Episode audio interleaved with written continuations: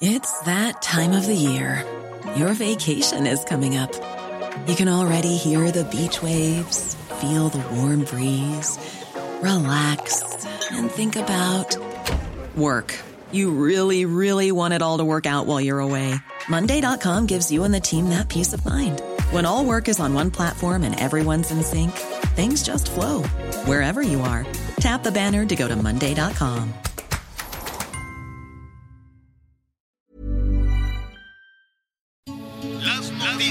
¿Qué tal? ¿Cómo le va? Buenas tardes. Estás a punto de escuchar Yo soy Javier Alatorre. las noticias con Javier Alatorre. La vamos a pasar muy bien. Comenzamos. Ahí le avisan que sin visa esta noche me vuelo la barda. Pa' que sepa que las puede, va a tocar dormir en otra cama.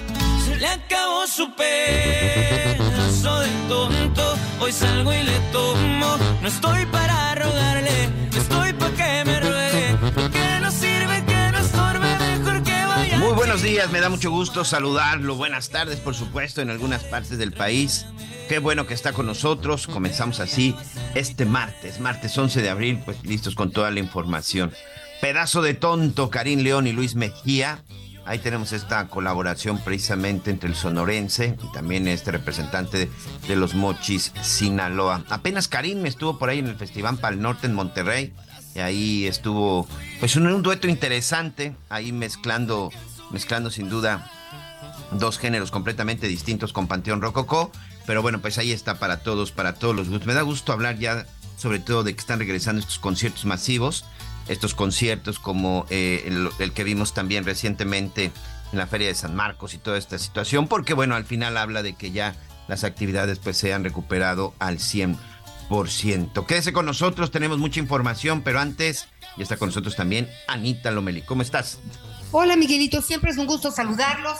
La verdad es que hoy aquí, aquí desde eh, pues la capital medio nubladones, nubladones, pero no creo que con frío, ¿eh? Un calor, este, y no sé cómo estén mis compañeros, pero sí, la humedad, la verdad es que sí nos pega aquí en la capital de la Ciudad de México. Llovió ayer por la tarde, un rato en la noche. Total que, mire, no tome en cuenta el clima, llévese usted el truco de la cebolla para que a las 12 del día esté en camisas de, de en mangas de camisa porque hace un calorón terrible, Miguel Aquino. Pero muy bien, muy bien, eh, tenemos mucha información.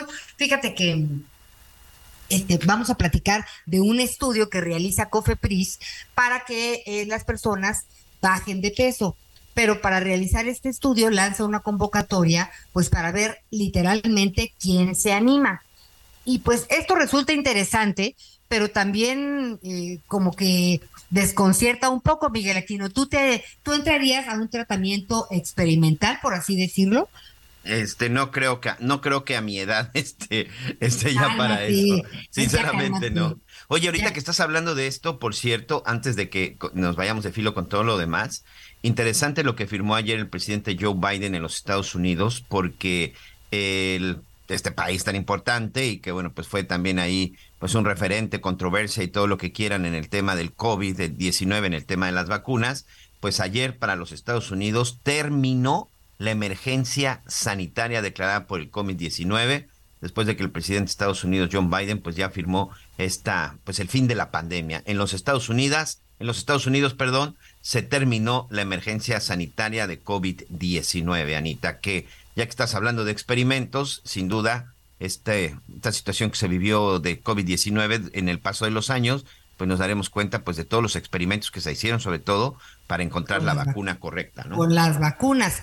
Así es, Miguel Aquino. Fíjate que eh, esto, digo, es una buena noticia en el sentido de que quiere decir que las vacunas, pues, le han ganado la batalla al virus. Yo estaba tratando de entender en qué se basaba para decir, pues ya, ahora sí que decretamos que esta, este asunto terminó, pues quiere decir que por lo pronto ellos ya encontraron la forma de equilibrar la enfermedad con la vacuna, así como pasó con la influ- influenza, y además con el medicamento, pues algunos eh, con rendicivir, eh, que se supone que ese es el medicamento pues que, que ayuda a la gente que está eh, pues más delicada en, en, en, los momentos críticos del COVID. Que en México, eh, en Estados Unidos te lo dan cuando lo necesitas. No vas al doctor, el doctor te hace una evaluación y puede ser que te hospitalice o no, pero él decide si necesitas este medicamento o no, y entonces, pues bueno, lo adquieres. En México, lo, este, pues te lo da el, el hospital. Es, y justo leía al doctor Paco Moreno, no, no sé si viste en sus redes sociales, que la semana pasada decía que tenía, pues por lo pronto, a dos pacientes delicados, hospitalizados, intubados, que necesitaban ese medicamento pero que no, que no había. Este, y, pues de alguna manera, pues, eh, pues es una manifestación del tema eh, que no ha dejado de estar presente en esta administración, pues por un lado del abasto y por el otro lado de quién controla qué medicamentos, ¿no, Miguel? Que también es interesante. Entonces, sí me parece muy importante lo que pasó ayer en Estados Unidos eh, en relación a este tema. Es un paso para adelante, ¿no? La ciencia tiene la palabra, pero no sé si sea así para pues distintas partes del mundo. Por no lo creo. Pronto, nosotros que somos vecinos, no creo. Tenemos nuestros asegúnes. No estamos seguros todavía de, de las vacunas en, en, algunos sentidos, ¿no? Para empezar, eh, a ver, Anita, yo creo que aquí hay una parte muy importante. Un país que no tiene los medicamentos y que no tiene la infraestructura de salud, como está sucediendo hoy en nuestro país, creo que no podríamos darnos hoy ese lujo. Sí, leí precisamente y hablamos con el doctor Moreno para tratar de explicar y pues él dice, el problema es que el gobierno sigue sin autorizar la compra de ciertos medicamentos. Hoy precisamente también vamos a tocar el tema relacionado eh, pues con la falta de opioides en algunas cuestiones médicas y también el riesgo que existe con la desaparición del fentanilo. Eh, la Asociación Mexicana para el Estudio y Tratamiento del Dolor pues sacó un comunicado hace unos días que pues se perdió en medio de todo este asunto de la Semana Santa, en donde dice, no tenemos opioides, ¿eh? No tenemos analgésicos, no tenemos medicamentos para tratar el dolor, no tenemos medicamentos para nuestros pacientes que están con enfermedades crónicas que hoy les están causando dolor. Y si encima de esto, además, quieren sacar de esta lista de cuadros médicos el fentanilo, bueno, pues tenemos ahí un grave, un grave problema. Entonces, son los opioides, son para las enfermedades respiratorias, es para los asuntos con cáncer, también, bueno, para hacer otro tipo de, de procedimientos. O sea, un país, las vacunas, Ana María Lomelí, hoy nos dirán lo que quieran, pero las vacunas contra el COVID ya no están llegando como tenían que llegar. Ya después nos enteramos, pues que por ahí nos engañaron, que por ahí nos defraudaron y que a alguien se le pagó para una cantidad de vacunas y que a la mera hora no llegaron, igual que los ventiladores. Es decir, un país que tiene un déficit con una serie de medicamentos, sobre todo medicamentos muy importantes. Bueno, ¿qué más importante si estamos hablando de COVID? Que no tenemos el medicamento para atender el COVID, pues yo difícilmente vería la posibilidad de que pudiera levantarse esta emergencia sanitaria, que en términos prácticos o, o, en, o, en, términos reales, ya no hay pandemia en México. O sea, ya el comportamiento de la mayoría de la gente es de que ya no tenemos pandemia. Ya son pocos los lugares. Yo en el último viaje que hice a la Ciudad de México, te puedo decir, yo sí lo sigo usando, este, por lo menos en el avión, cinco pasajeros, y porque me llamó mucho la ah, atención, no. cinco pasajeros veníamos con el cubrebocas en el, es más, incluso una sobrecargo me dijo, señor, ya no es este obligatorio el uso del cubrebocas. Muchas gracias, señorita, pero me quedo con el mío. Ya ni siquiera en los aviones estamos usando. Ah, porque incluso un este un pasajero me decía, dice, "Quítate tu cubrebocas, recuerda que el lugar más seguro porque constantemente está circulando el aire y lo están desinfectando, precisamente son las cabinas de los aviones. Yo no soy experto en el tema y yo me quedé con mi cubrebocas.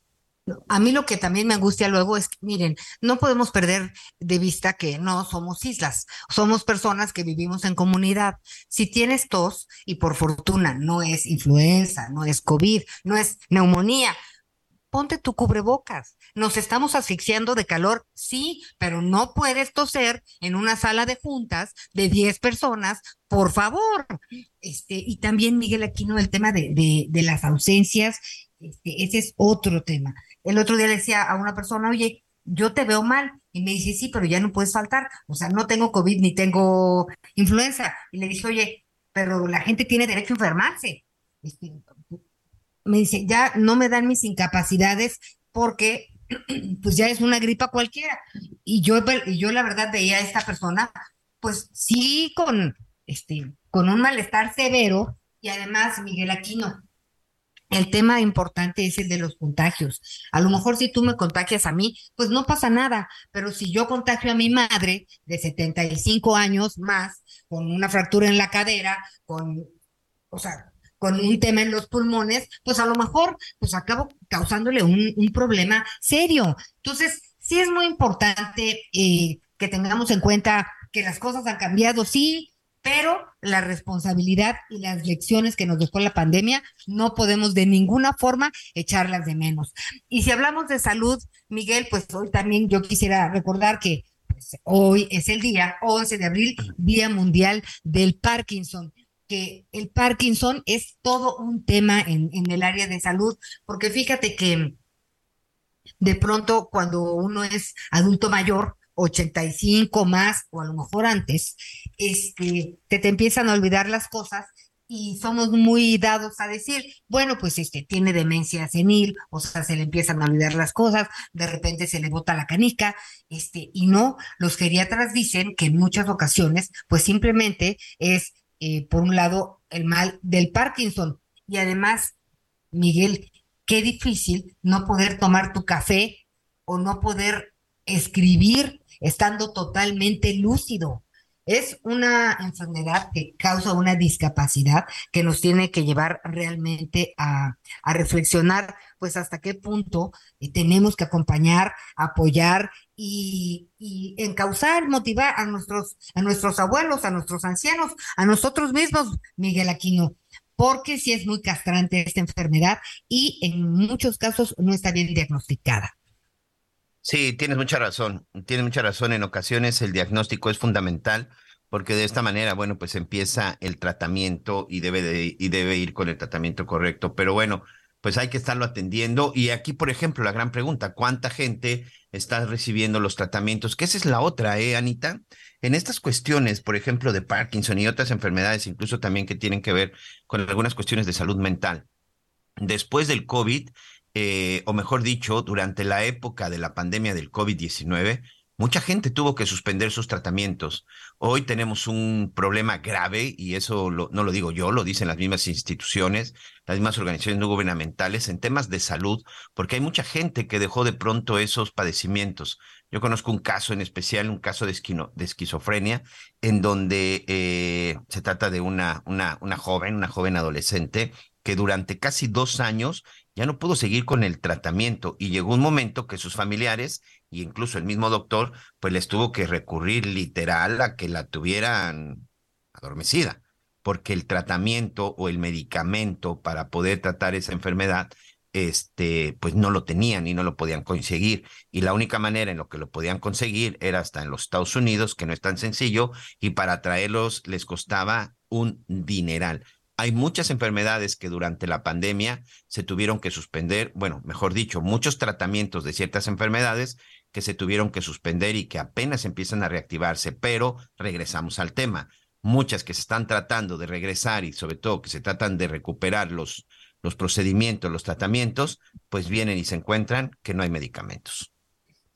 En fin, vamos a platicar de este y, de otros temas. Fíjate que eh, en el Parkinson es la tercera enfermedad neurológica más frecuente en adultos mayores, pero este estudio, justamente que es de la UNAM, también sostiene y lo destacan en algunos, en algunos medios de comunicación que se puede eh, vivir con calidad de vida. Pero todo esto, Miguel, aquí no tiene que ver con la prevención, con la alimentación. Hablar de prevención es ahorita ponernos a pensar qué mejoramos, pues para, para lo que nos vaya a tocar, eh, eh, pues más adelante, ¿no? Hoy somos jóvenes, mañana seremos menos, ¿no? Es un día ganado y un día menos. Así que, eh, pues sí tenemos la capacidad de, de, de, esta cultura de la prevención, que ni en el agua ni en nuestra salud la acabamos de entender, Miguel, en dos, en dos temas que son fundamentales, pues para la vida y pues para lo que dejamos a quienes vienen atrás. Así es, la prevención, la prevención es fundamental y sobre todo, bueno, pues conocerse muy bien para que usted pues pueda tomar las decisiones correctas. Y bueno, vamos a estar hablando también de esto. También vamos a ir hasta Ciudad Juárez para ver qué fue lo que sucedió. Fíjate que parte de la confusión que hubo ayer en Ciudad Juárez fue precisamente con este comunicado que sale de la Casa Blanca relacionado con el fin de la pandemia de COVID-19 en los Estados Unidos, porque si había restricciones precisamente en la frontera con el paso de los migrantes, restricciones que normalmente ya las que ya existen, pero bueno, durante la pandemia pues todavía eh, había mayores. Ayer hubo ahí pues este pues aparentemente una confusión o, o alguien le pasó mala información a un grupo de migrantes en la zona de Ciudad Juárez, intentaban cruzar el puente y eso, bueno, pues ahí provocó un poco de tensión. Vamos a estar platicando al respecto. Y ahorita, así como con todo lo que estamos adelantando y con lo que le estamos diciendo, déjeme decirle que en este momento, pues están ya por salir 23 de los cuerpos de migrantes de Honduras y Guatemala que lamentablemente murieron en este incendio, en esta estación migratoria de Ciudad Juárez, en un avión de la Fuerza Aérea. Eh, han subido ya los féretros, insisto, son 23 migrantes que van unos a Honduras y van otros a la zona de Guatemala para ya finalmente entregarlos a, a, sus familias. Un caso, Anita, que este, ha habido muchas reacciones, ¿eh? El Salvador ayer, por ejemplo, también ya recibió los cuerpos de, de, de sus connacionales que murieron y ahí El Salvador sigue siendo de los países que lanza, que lanza las declaraciones más fuertes, exigen la destitución de los responsables del Instituto Nacional de Migración y sobre todo de los responsables de, de lo que sucedió, de esta tragedia que ocurrió en la estación migratoria de Ciudad Juárez. Pero bueno, pues parece que este, pues que parece que vamos a tener que esperar un poco más para poder saber si se va o no se va a dar. Por cierto, apareció el señor Garduño, estuvo hoy precisamente ahí en el aeropuerto eh, viendo el momento en el que los féretros en el féretro de los migrantes de Honduras y Guatemala eran, pues eran subidos a un avión de la Fuerza Aérea Mexicana. Ay, pues la verdad es que es una tragedia y, Miguel Aquino, eh, pues ayer lo decías muy bien, eh, cosas que nos hemos enterado eh, debido a, a, las redes sociales, pero lo que no sabremos. Hoy el presidente en la mañana también le tocaron el tema de, de los migrantes, ¿no? Del tema del secuestro. Este. En donde, por cierto, otra vez le echó la culpa a los medios, ¿no? Sí. Pues mira, aceptó que hay rutas este, en Guanajuato, en San Luis Potosí, en Tamaulipas, en Veracruz, este, y, le decían, bueno, ¿qué pasa? ¿Por qué no se apuntala la seguridad en esos, en esos lugares, no? Y pues él decía, sí, sí, en eso estamos. Lo que dio a entender es que era demasiado, eh, o sea, demasiadas rutas en donde pues son extorsionados y secuestrados las personas migrantes por un lado y por el otro lado pues sí el tema el tema de los medios este en donde pues siempre eh, lo que él dice es que si alguna razón tienen de ser las mañaneras es porque pues el presidente tiene opiniones y también tiene derecho a disentir. Este, porque la mayoría de los medios pues están en contra eso es parte de, de lo que hoy y ayer se ha, se ha argumentado, pero finalmente, eh, pues Miguel, llega un momento en donde las palabras pues quedan rebasadas real por los hechos, ¿no? Los hechos ahí están, no los fabrica nadie. ¿Y qué más quisiéramos que pues no mataran a 10.5 para ser exactos, mujeres en México al día por el simple hecho de ser mujeres, ¿no? Es, son, son, son los temas que lamentablemente pues no dejan de, de estar en el tintero y no debemos dejar tampoco que, que, se pierdan, ¿no? Está el rollo del plan B, también pues que hay que hablar sin lugar a dudas de qué va a pasar, ya hablabas tú del fentanilo, finalmente de los opioides, ¿qué vamos a hacer en ese sentido? Este, y pues son, son muchos los temas, y todas las tardes ahí, oye Miguelito, ¿qué, le rascamos? Hay que buscar pues de cultura pasan muchas cosas que vale la pena mencionar. Ojalá que eh, si usted tiene a la mano ahí su teléfono o su celular, pues platíquenos a dónde se fue a pasear y qué vio de nuevo, porque hay muchos lugares importantes además de las de, las playas, Miguel. Hay, pues creo que más de 100 pueblos, ¿cuántos, pueblos mágicos? Como 111, hablábamos ahora en el tianguis turístico, más o menos, Eh, Sí, sí, más o menos. Ahorita te voy a dar la cifra. Por cierto, ¿sabes quién está buscando este también ya ser este pueblo mágico Cozumel? Me sorprende que no lo sea. Me sorprende que no lo sea, pero bueno, creo que una vez ya, creo que una vez ya lo intentó, pero este no, no lo logró. Entonces, bueno, vamos a ver, vamos a ver finalmente. Pero sí, esos pueblos mágicos que sin duda, pues son eh, lugares espectaculares y que tienen una riqueza, una riqueza distinta, tradiciones, y que la clave, pues, es mantenerlos como están, ¿no? Ese es el asunto. Sí, fíjate que dicen, ayer, eh, ayer que platicábamos de este, los 10 pueblos mágicos que han sido más buscados en lo que va del año por lo pronto en redes sociales, son Mazunte, que está en Oaxaca, Pátzcuaro, Michoacán, Sayulita en Nayarit, Tasco Guerrero y Valle de Bravo en el Estado de México. A ti, a ver, a ti, tú que, tú que has puebleado mucho, ¿cuáles son los que más te, te laten? Fíjate que sí, ¿eh? Los de Oaxaca, en Guanajuato y Querétaro. Ahí en la, en la zona de, de Querétaro también nos hemos encontrado ahí con varios pueblos mágicos que la verdad son impresionantes. En la zona de Puebla también, ¿eh? En la zona, en la zona de Puebla ah, pero me quedo, yo creo que con Tequisquiapan. Bueno, ¿qué te digo de Peña de Bernal? La zona de Bernal también es impresionante. Ya nos está diciendo aquí, Angelito, que son 132 pueblos mágicos. Ah, mira, ahí está, Sí, me gusta. 132. Eso que dijiste, estos que, me- que dijiste sí me gustan y sí conozco. Oye, y San Miguel Allende, pues ahí también podría uno quedarse a vivir. A mí todos me gustan, Miguel Aquino.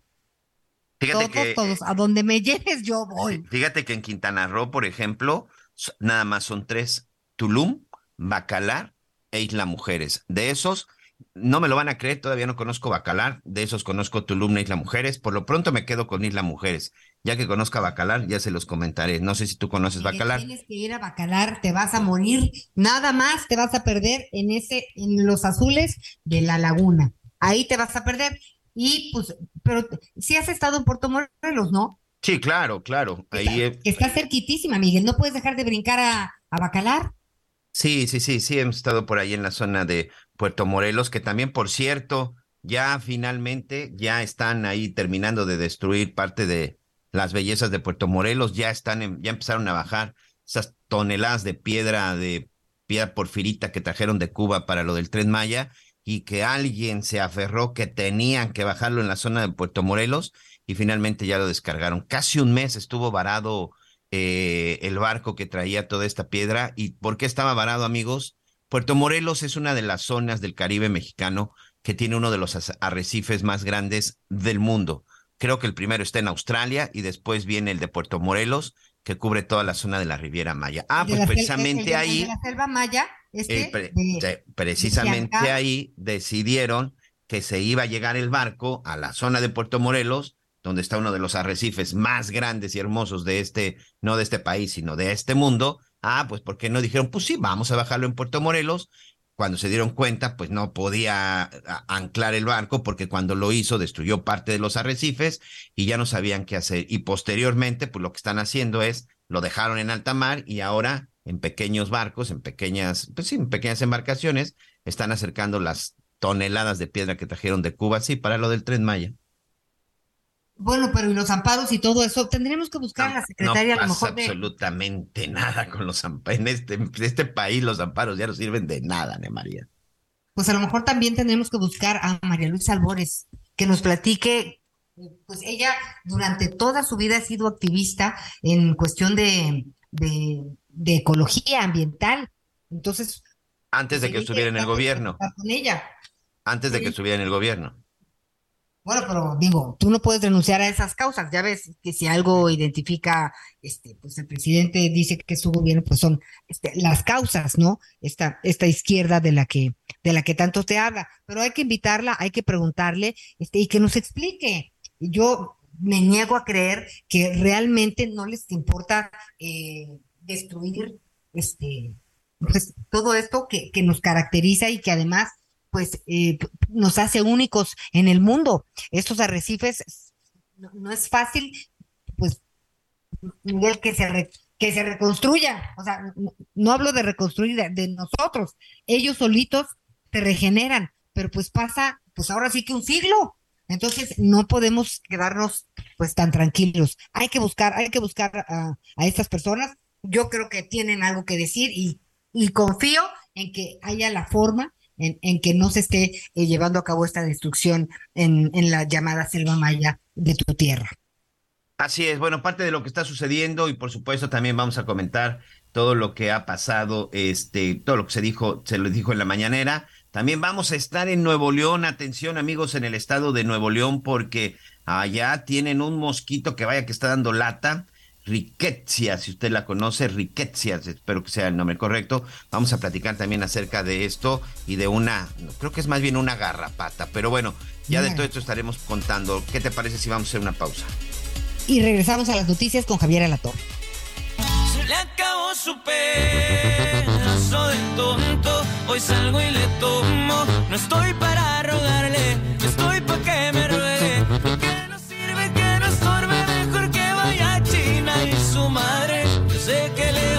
tocar extrañarme. Conéctate con Javier a través de Twitter, arroba javier-alatón. Sigue con nosotros. Volvemos con más noticias. Antes que los demás. Todavía hay más información. Continuamos. Las noticias en resumen.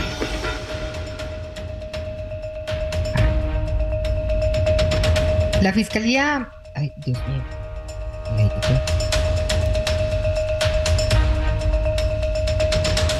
La Dirección de Salud del Gobierno de Monterrey reporta dos fallecimientos por ricket, ricketsiosis. Esto en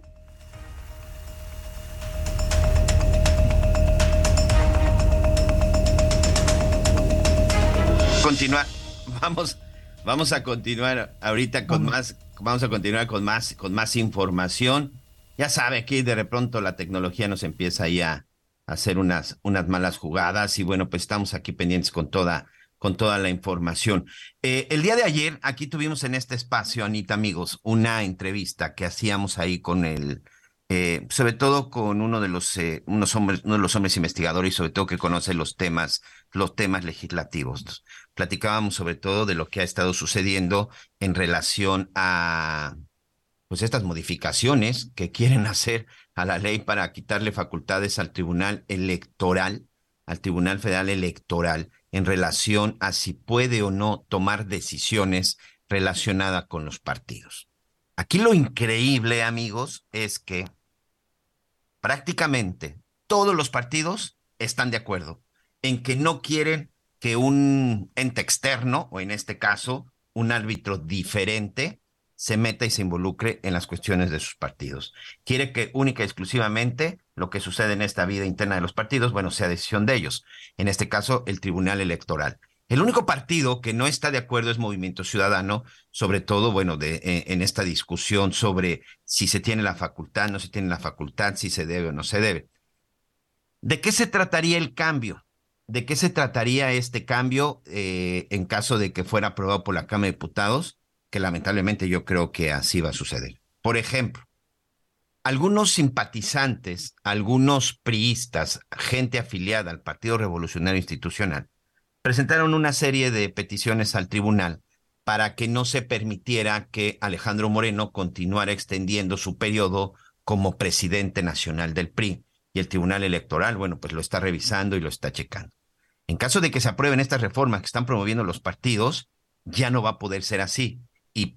Personajes como Alejandro Moreno, Mario Delgado, por ejemplo, y, las, y, la, y la senadora Citlali Hernández, que también se han presentado algunas quejas por su mandato en, frente en Morena, la gente de Morena también se ha quejado y también están pidiendo ya la destitución de Mario Delgado y han presentado ahí algunas controversias y algunas solicitudes ante el Tribunal Electoral. En caso de que se apruebe la ley, esto ya no va a suceder. Es decir, ya no habrá un ente que en determinado momento pueda revisar si algún dirigente, si algún partidario está violando la ley. Yo le quiero agradecer al diputado por Movimiento Ciudadano, Salón Chertorivsky. Muchas ocasiones hemos platicado con él, incluso en algunos temas en la Ciudad de México, pero bueno, pues en esta ocasión, este diputado, gracias, a nombre de Javier La Torre, gracias por tomarnos la llamada. Y primero quiero, quiero preguntarte algo, Salomón. ¿Por qué Movimiento Ciudadano no se subió a la petición de todos los otros partidos? Porque ahora sí, pues todos, todos coincidieron, parece que es lo único que iban a coincidir la mayoría de los partidos políticos. Gracias y bienvenido. Hola Miguel, te saludo con enorme gusto, igual a Ana María y, un fuerte abrazo a Javier, a todo el auditorio. Mira, no, no nos sumamos porque estamos convencidos que las instituciones electorales, el árbitro electoral y las reglas no se deben de tocar de aquí a la elección del 24. Esto no quiere decir que eh, no sean perfectibles, que no haya temas a corregir, pero para dar certeza a lo que puede ser el proceso electoral más competido que hemos tenido, en donde una de las partes, bien sabemos que es la mayoritaria, está dispuesta a hacer trampa, necesitamos que las reglas con las que hoy contamos se sostengan para el 24. No necesitamos más variables este, de, de, confusión, de duda o de incertidumbre. Eh, es, es suficiente lo que ya tenemos ahora sí que, que en el horno como para meterle mayores este, preocupaciones. No se vale decir que el INE no se toca, eh, pero el Tribunal Electoral sí se puede tocar. No, estamos en el mismo entendido en donde el árbitro electoral tiene que ser respetado bajo las reglas y por eso Movimiento Ciudadano ha sido contundente en que no podemos apoyar esta reforma constitucional que nos parece un despropósito en todo sentido.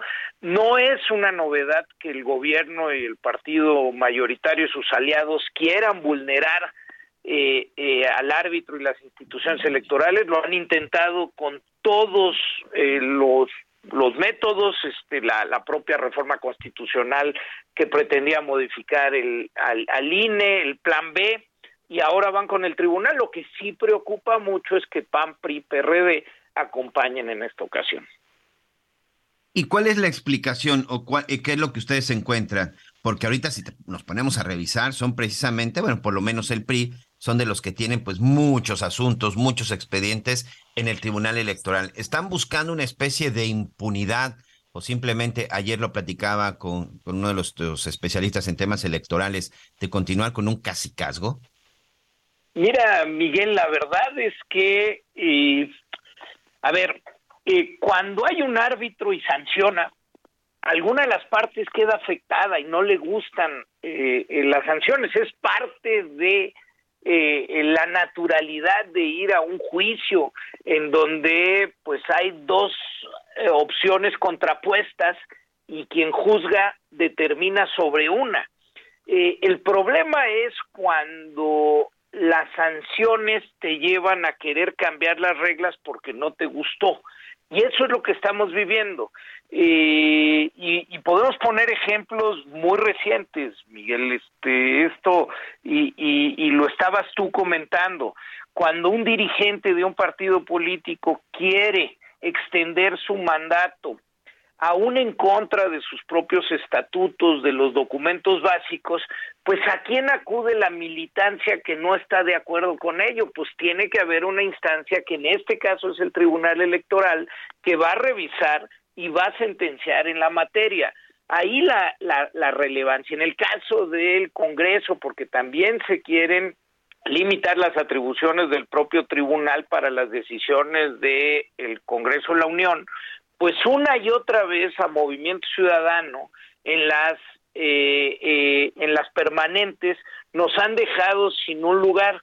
Hemos acudido al tribunal y el tribunal ha determinado que las minorías tienen que estar representadas y no nos pueden dejar fuera al contentillo. Bueno, esto no les gustó a los demás partidos, no les gustó que el, que, que el tribunal electoral corrigiera, enmendara la plana y hoy quieren cambiar las reglas para que eso no suceda, pero la vulnerabilidad de nuestros derechos electorales, de los derechos de las minorías, eh, pues, pues claro que está trastocada, vaya, recordar que ha sido el tribunal el que ha corregido cuando los partidos no quieren cumplir, por ejemplo, con los temas de equidad de género. Eh, hoy la Cámara de Diputados tiene mitad de mujeres y mitad de hombres, no porque todos los partidos políticos así lo hayan hecho, sino porque el tribunal llevó a que eso tuviera que suceder.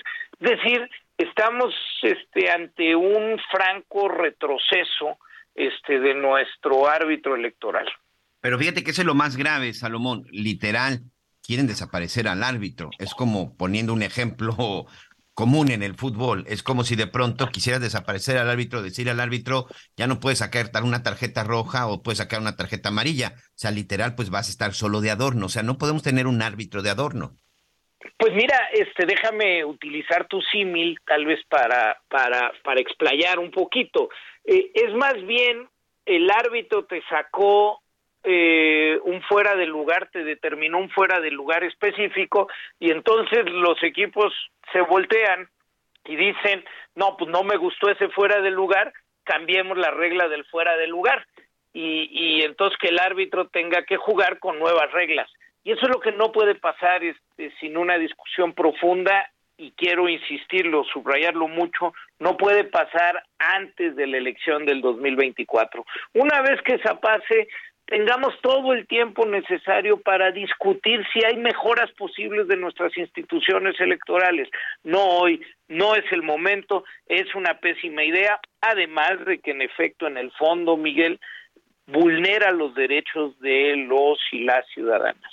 Claro. Si no me equivoco, ahorita en la Junta de Coordinación Política hay un receso. ¿Ustedes están presentes en eso?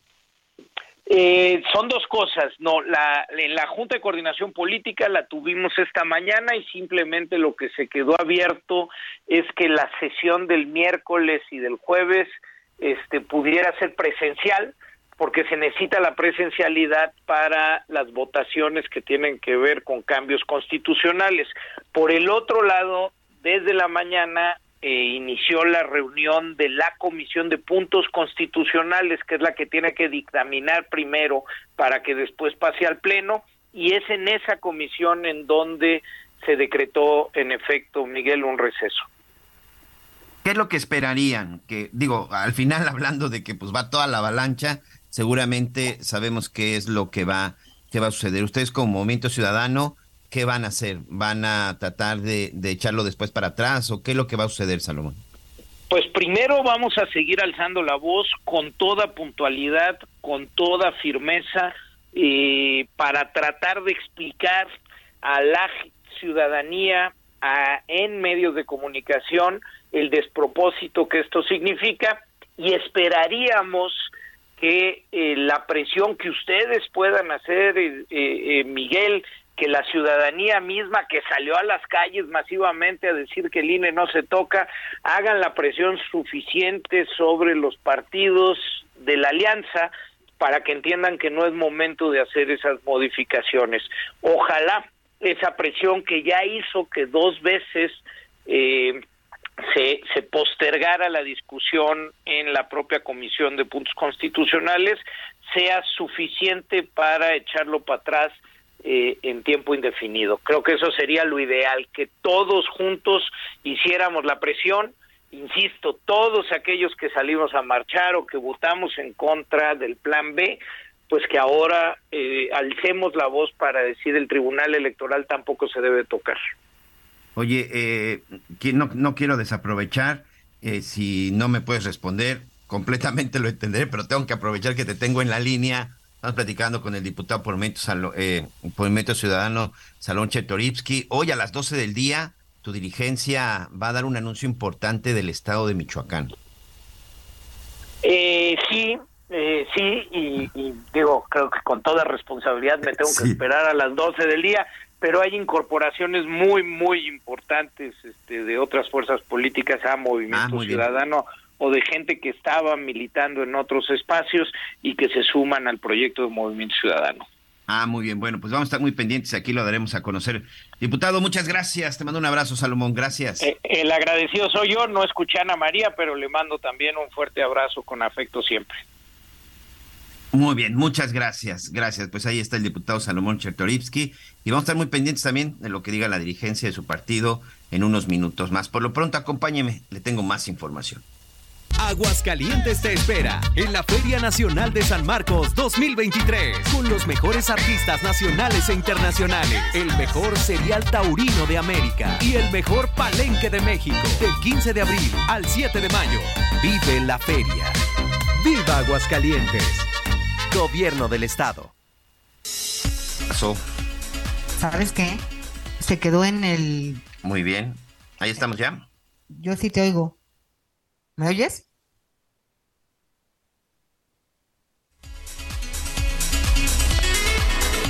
Ahí estás. Yo sí. Muy bien. ¿Qué te pasó? Bien, Anita, estás muy sospechosa el día de hoy. No.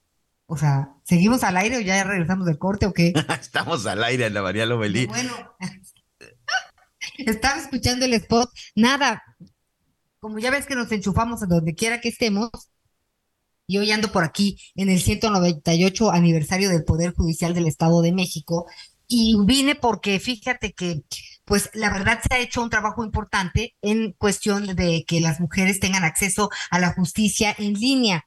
Es un tema que me interesa muchísimo, por eso ando por acá, esto en Toluca, en el Estado de México, y pues mi computadora se quedó congelada. Entonces, a la hora que empiezo con el resumen, estaba yo con esta garrapata maldita, que pues ya vimos que es canija, porque llega, se instala y no te suelta, Miguel Aquino. En eso andaba, en eso andaba. Eh, y luego, pues escuchando, por supuesto, al diputado, y muy pendiente porque son las 11:45 pues todos queremos saber de qué se trata este anuncio y estas incorporaciones de las que ya nos hacía mención eh, pues el, el, diputado de Movimiento Ciudadano. Muy interesantes sus observaciones. Pero a ver, Miguel Aquino, vámonos a hasta Nuevo León. Vámonos contigo, mi querida Monterrey, con Dani García, corresponsal de Heraldo Radio, porque esta cuestión de la riqueza, este, que, que sí es una garrapata, ¿verdad, Dani? Dani, Dani. Una enfermedad que pues viene principalmente desde las garrapatas. Se trata pues de una enfermedad que ha estado afectando en los pasados meses, si me permites mencionarlo, desde el año pasado y que tiene pues a diferentes partes de la población, incluida la Secretaría de Salud y pues veterinarios, dueños de mascotas, pues eh, con un ojo muy pendiente a esta situación. Sabemos que ha habido eh, cuatro muertes en lo que va de este año 2023. Hay seis fallecidos en total por la picadura de garrapata. En Nuevo León, te comentaba, desde el año pasado, finales del año pasado, en fue cuando empezó a llamar la atención esta enfermedad. Ahora, eh, hay, hay ocho casos confirmados de riqueciosis, que es la enfermedad que causa la mordedura de una garrapata en humanos y pues como te comentaba, hay seis eh, fallecidos en total. La verdad es que es un número muy elevado, es una enfermedad muy riesgosa y que ha afectado mucho a niños también. Es por eso que ha llamado bastante la atención. Hay pues más contagios, hay más muertes que se habrían, habrían trascendido a través de redes sociales que no ha confirmado todavía la autoridad, la Secretaría de Salud en el estado de Nuevo León, pero que se ha dado a conocer a través de personas que eh, pues dicen haber sido víctimas de esta enfermedad o conocen a alguien que fue víctima de esta enfermedad. Ahora, vamos a tratar de ir un poquito. Perdóname, un poquito mi querida, mi querida Dani. Eh, a, a, ver, garrapatas, pues todos hemos visto y conocemos de garrapatas, pero esta garrapata se supone que es una garrapata que tiene una infección. Saludos a nuestros amigos en Monterrey a través del Heraldo Radio por el 99.7 de FM. Eh, pero, ¿cómo pudiéramos saber los síntomas? Pues son muy diversos. Uno, ¿cómo se ha hablado de, de cómo podemos prevenir? ¿No? A lo mejor limpiando, o sea, ¿hay alguna manera de, de prevenir el, el pues el que estas garrapatas eh, estén en la casa, ¿no? Por ejemplo, sí, mira. Cuando... a ver, platícanos. Anita, la información que nos ha proporcionado la autoridad en los pasados meses, desde que se empezaron a registrar estos casos, es que la riqueciosis es eh, un grupo de enfermedades que se causan por bacterias del género la riqueza y, y, pues como te comento se transmite a través de la, la mordida de garrapata. Sí está asociado a pues malas condiciones de higiene, eh, sobre todo cuando no, no hay un cuidado apropiado de las mascotas y es por eso que se ha hecho mucho hincapié desde hace algunos meses en ser dueños responsables, en pues estar pendientes de cualquier eh, animal, enfermedad que pudiera tener nuestra, nuestro perro, nuestro gato, cualquier otro animal de compañía que viva en las casas y también estar pendientes con campañas de pues animales que se encuentran en las calles. Hay síntomas para los que estar pendientes, sobre todo si, si sabemos que hemos sido víctimas de una mordedura de garrapata, se habla de erupciones cutáneas, de dolor muscular, malestar general, también náuseas, vómito. Hablan de anorexia mucho, Anita. Es decir, que la gente no puede comer, no puede, eh, no tiene apetito para nada y dolor abdominal sí piden mucho que eh, pues se mantengan las casas limpias, que no haya muebles viejos, que no haya fauna nociva, estoy hablando de roedores principalmente. Se hace mucho hincapié en fumigar la casa al menos dos veces eh, al año o cada seis meses, estar pendientes de los jardines, de que estén bien cuidados, que estén limpios y también, pues sobre todo cuando hablo de mascotas, mantenerlos limpios, de estar desparasitados, revisar que no tengan algún tipo de animal y limpiar eh, cualquier excremento que haya de eh, pues animales en diferentes partes, ya sea tu propio animal o sea bien en la calle. También pues por eso piden que no estén deambulando las mascotas libremente por la calle sin, supervisión porque pudieran eh, pues agarrar una de estas eh, garrapatas y también pues hacer ser responsables, es decir, bañarlos cada dos o tres semanas con jabón de uso veterinario, revisar que no tengan garrapatas y utilizar un tratamiento específico en caso de detectar que tengan este pues algún tipo de garrapata. Claro, mira, eh, quien tiene mascotas debe de entender muy bien esta información, ¿no? Tenemos que ser muy eh, insistentes porque pues son hijos. La verdad son hijos y hay que darle su mantenimiento. Este, y pues estas garrapatas pueden ser eh, mortales también para los animales. Mm, no, no, ellos lo, lo ellos ellos aguantan, pero con pero son garrapatas que sí contagian a los seres humanos. Así es, la mordedura de esta garrapata que como te comento está afectando desde hace algunos meses aquí en el estado de Nuevo León, sí puede ser pues muy dañina para los humanos. Eh, puede afectar el cerebro, pulmones, corazón y riñones y es por eso que termina pues cobrando la vida de las personas. También fíjate que había leído algunos reportes en Sonora y también en Chihuahua. Así que pues hay que estar muy atentos. La higiene es muy importante, ¿no? Con los niños hay que tener pues mucha atención también, mucho cuidado, pues andan, pues ellos se meten todo a la boca, recogen todo lo del piso. La higiene me parece que podría ser clave y pues los síntomas correr al doctor, ¿no, Dani? Así es, sobre todo si hay, algún riesgo, sabemos que podemos estar cerca de garrapatas o incluso detectamos que hemos sido mordidos por garrapatas, sobre todo porque se habla que el, proceso de incubación de esta enfermedad es de tres a cuatro días y la autoridad, al menos aquí en el estado de Nuevo León, ha estado realizando eh, pues diagnósticos y exámenes para detectar en caso de que en efecto una persona haya sido eh, pues contagiado de esta enfermedad. Y como bien mencionas, Anita, a final de cuentas se trata de ser eh, pues dueños de mascotas responsables y mantener el cuidado y el higiene y la salud de nuestras mascotas y así también evitar que se propaguen este tipo de enfermedades.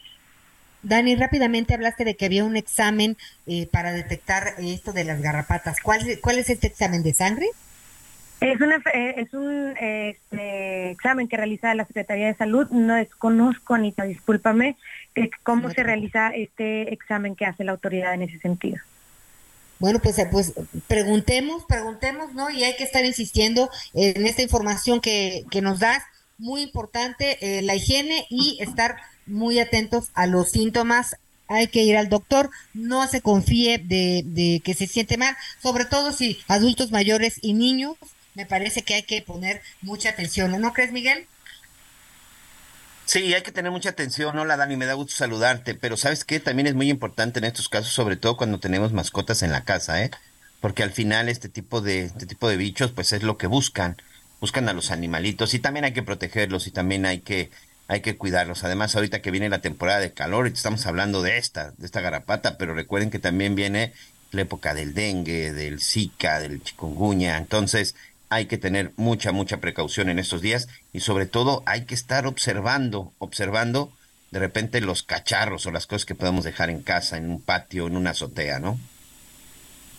Así es, Miguel, buenos días a ti también. Así como bien mencionas, pues ser responsables de nuestras mascotas, la verdad es que al menos aquí en el estado de Nuevo León sí puedo comentar que eh, hay no solo buena atención médica por parte de los privados, sino que se, se realizan campañas de prevención de todo tipo de enfermedades, de salud, de limpieza, de higiene, de, de pues de, parasitación de animales de manera gratuita muy seguido por parte de las autoridades y por las mismas ONGs, así que pues estar pendientes de este tipo de actividades si no tenemos los recursos necesarios para atender a nuestras mascotas.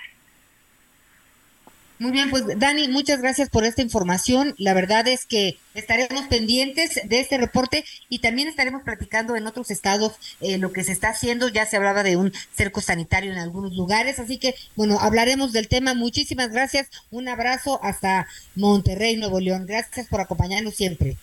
Gracias, estaremos muy pendientes. Muy buenos días. Gracias, Dani. Buenos días. Pues sí, Miguel. Mira, insistir muchísimo en el tema de las mascotas porque luego nos confiamos y cómo nos gusta regalar perros chiquititos, ¿no? Y hacer felices a los niños 10 segundos, luego los que los tienen que cuidar son los papás y entonces ya se complica un poquito más la cosa, ¿no? Porque eh, sí es mucho, mucho y cada vez más el mantenimiento que deben de tener los animales, perros, gatos, lo que usted considere que debe de tener en su casa. Sí, sí, sí, hay que tener mucho, mucho, mucho cuidado porque, insisto, ellos también, bueno, pues ahí corren riesgo y también en determinado momento, bueno, pues ser también los que pueden atraer el bicho y son causantes todavía después de las enfermedades. Tenemos que hacer una pausa. Regresamos con más en las noticias con Javier Alatorre.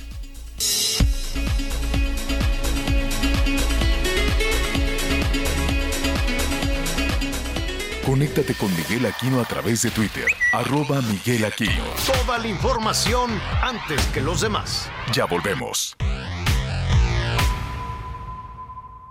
Todavía hay más información. Continuamos. Las noticias en resumen. La Fiscalía de la Ciudad de México informó que detuvo a Marco Antonio N. como sospechoso de provocar el incendio en la central de abasto de Iztapalapa el pasado jueves. Aparentemente lanzó un objeto encendido a un área de plásticos y madera que ocasionó el fuego que arrasó con 355, 356 locales en el lugar. La cooperativa de la Cruz Azul concluyó su asamblea anual de socios en la que reportaron una estabilidad financiera y solidez administrativa. Los socios votaron por excluir a José Alfredo Álvarez Cuevas, Mario Sánchez Álvarez, Eduardo Borrell Rodríguez y a Ramsés Dolores Anguien, quienes anteriormente ocuparon cargos de directivos o gerenciales en la sociedad. De esta manera, todos ellos pierden sus derechos y prerrogativas como socios de la cooperativa y de las empresas afiliadas, tras ser acusados por delitos de corrupción y de hacer un ejercicio indebido de sus cargos. Un juez declaró oficialmente en quiebra a la aerolínea mexicana Interjet. Con esto, ordenó rematar los bienes de la compañía para cubrir sus adeudos con acreedores. Y hoy el dólar se compra en 17 pesos con 10 centavos y se vende en 10 pesos con 80 centavos. Sí, bueno, vamos a continuar ahí.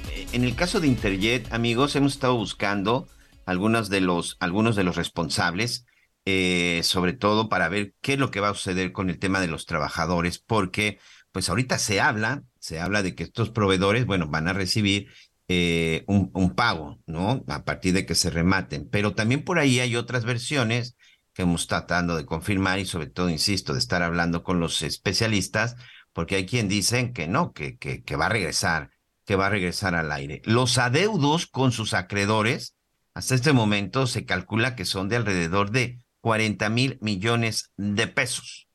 40 mil millones de pesos es lo que tendrían aproximadamente que pagar con todos sus, con todos sus acreedores. Entonces, vamos a ver qué es lo que está, qué es lo que está sucediendo y sobre todo, bueno, qué es lo que va a pasar. Otra aerolínea, ya lo veíamos, este, otra aerolínea, otra aerolínea mexicana, en un momento en donde me parece que, que la aviación mexicana está pasando por una crisis, una crisis importante y una crisis en donde al final, pues todos nosotros seremos los afectados porque ante la falta, ante la falta de esta oferta y sobre todo ante la falta de una competencia, pues ya si no me equivoco nada más nos quedamos con tres aerolíneas, Aeroméxico, Viva Aerobús y Volaris.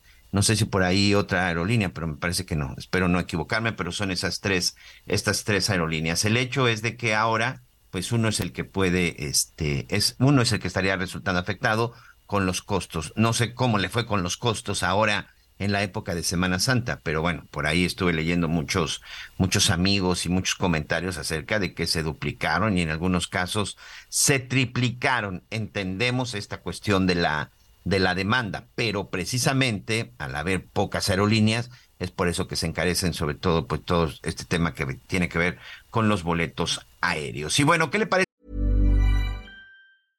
Everyone knows therapy is great for solving problems. But getting therapy has its own problems too, like finding the right therapist, fitting into their schedule, and of course, the cost. Well, BetterHelp can solve those problems. It's totally online and built around your schedule. It's surprisingly affordable too. Connect with a credentialed therapist by phone, video, or online chat, all from the comfort of your home. Visit betterhelp.com to learn more and save 10% on your first month. That's BetterHelp H E L P. Y mientras, vamos a hacer un recorrido por los estados. Ruta 2023. Lo más importante de Coahuila son sus jóvenes. Debemos cuidarlos y alejarlos de las drogas. Por eso desde el primer día trabajaré para terminar con el narcomenudeo en nuestras calles, escuelas, parques y centros recreativos del estado. Esto lo prometió el candidato del Partido Verde y de la Unidad Democrática de Coahuila, Lenin Pérez Rivera, ante un grupo de simpatizantes en la ciudad de Torreón. Todo esto durante el día 9 de su campaña. En la segunda semana, el candidato de la Alianza Rescatemos Coahuila recorrerá las regiones sureste y de la laguna. Pérez Rivera además se ha estado reuniendo con su equipo de campaña y estructura de los partidos en los 16 distritos electorales aseguró que se está preparando para participar en el primer debate de candidatos a la gubernatura que se llevará a cabo el próximo 16 de abril en el Teatro Nazas de Torreón. En su gira por el municipio de Nezahualcóyotl, la candidata de la coalición Va por el Estado de México, Alejandra del Moral, aseguró que de ganar las elecciones creará un seguro de desempleo para apoyar a los mexiquenses que pierdan su trabajo y les ayude a conseguir un nuevo empleo. Además, prometió impulsar un parque industrial para que más empresas inviertan en esa y sea fuente de desarrollo para las familias. En tanto, la abanderada de la candidatura común, Juntos Hacemos Historia en el Estado de México, Delfina Gómez, prometió trabajar para que no haya más feminicidios y no más desapariciones en el Estado. Además, aseguró que una de las primeras acciones que realizaría en caso de resultar electa será reunirse con las familias de mujeres desaparecidas o violentadas además de crear la Policía de Género, informó Ángel Villegas. Muy bien, muchas gracias, muchas gracias, gracias por, gracias por este reporte. Vamos a estar muy pendiente, por cierto. Pues bueno, ya mañana vamos a platicar cómo van precisamente las encuestas, tanto en el Estado de México como en el Estado de Coahuila. La verdad es que no se han movido mucho a partir de que inició la campaña ya hace eh, semana, semana y media. Aquí hemos platicado y platicábamos al principio del noticiero con Ana María Lomelí sobre el tema de la obesidad. Un problema en donde México, me atrevo a decir, estamos reprobados. El asunto es que tenemos un problema hasta de obesidad infantil grave y que esto al final, con el paso del tiempo, pues va representando en otros problemas de salud. Lo vimos, por ejemplo, durante la pandemia, muchas de las personas que tuvieron pues eh, los asuntos de gravedad, la gente que estuvo más delicada, pues era gente que tenía que ver con este hipertensas, diabéticos, con otras cuestiones, pero la mayoría de estos con un problema de obesidad, porque al final eh, a eso nos lleva la obesidad, el exceso de peso, eh, no comer de manera correcta, no hacer ejercicio, pues puede provocar todo este tipo de padecimientos. Por ejemplo, la obesidad está muy relacionada con el tema de la diabetes. Hay un estudio muy interesante que se está dando a conocer a partir de que en la segunda encuesta nacional de salud se dice que el 74% de la población en la Ciudad de México, por ejemplo, tiene sobrepeso u obesidad y no sé si usted se identifica aquí, amigos, pero ¿cuánta de esas personas han tratado y han intentado bajar, bajar de peso? Ok, a ver, ya está, ya estás por ahí de nuevo, ¿verdad, Anita Lomelí? Aquí estamos siempre, querido. Ok. Es que qué interesante toda la reflexión que hiciste. Y esto nos sirve justamente para platicar con el doctor Alfonso Toriz Roldán, director del Sanatorio San Francisco, especialidades médicas e investigador principal del estudio clínico, estudio clínico para combate al sobrepeso. Gracias por estar con nosotros, doctor. Muy buenas tardes. Muy buenas tardes, gra- gracias por la invitación. Buenas tardes a toda la amable audi- audiencia. Ya escuchamos la información de contexto. ¿Cómo, de, de qué se trata este, este estudio y, sobre todo esta invitación pues sobre a las personas que tienen eh, obesidad? ¿De qué se trata, doctor?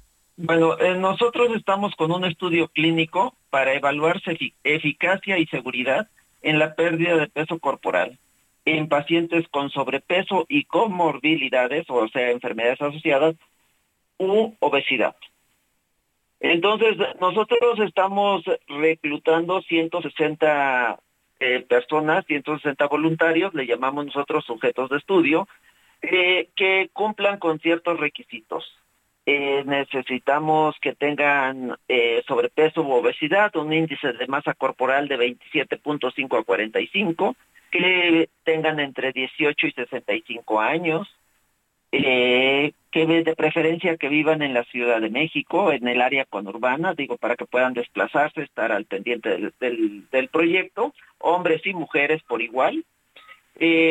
Lo que sí es importante, por ejemplo, no, no podemos aceptar mujeres embarazadas por obvias razones o que planean un embarazo en el próximo año.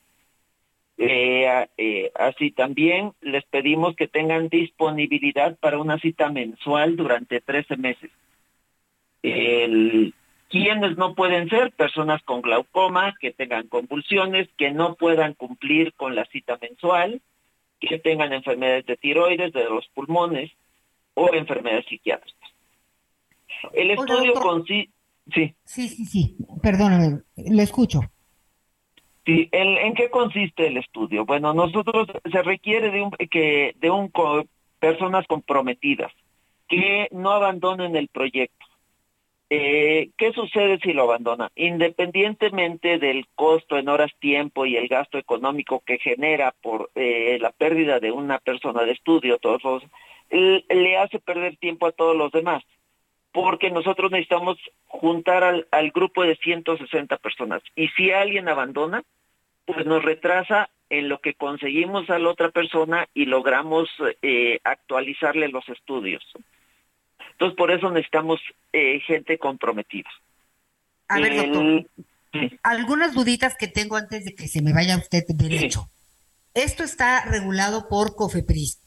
Es correcto. Nosotros estamos, es un estudio autorizado por COFEPRIS, de, con todas las autor- autorizaciones, pasamos por un comité de ética eh, serio, eh, eh, se hacen eh, con personal que está certificado en buenas prácticas clínicas para que el estudio cumpla con todos los estándares no nacionales, sino internacionales.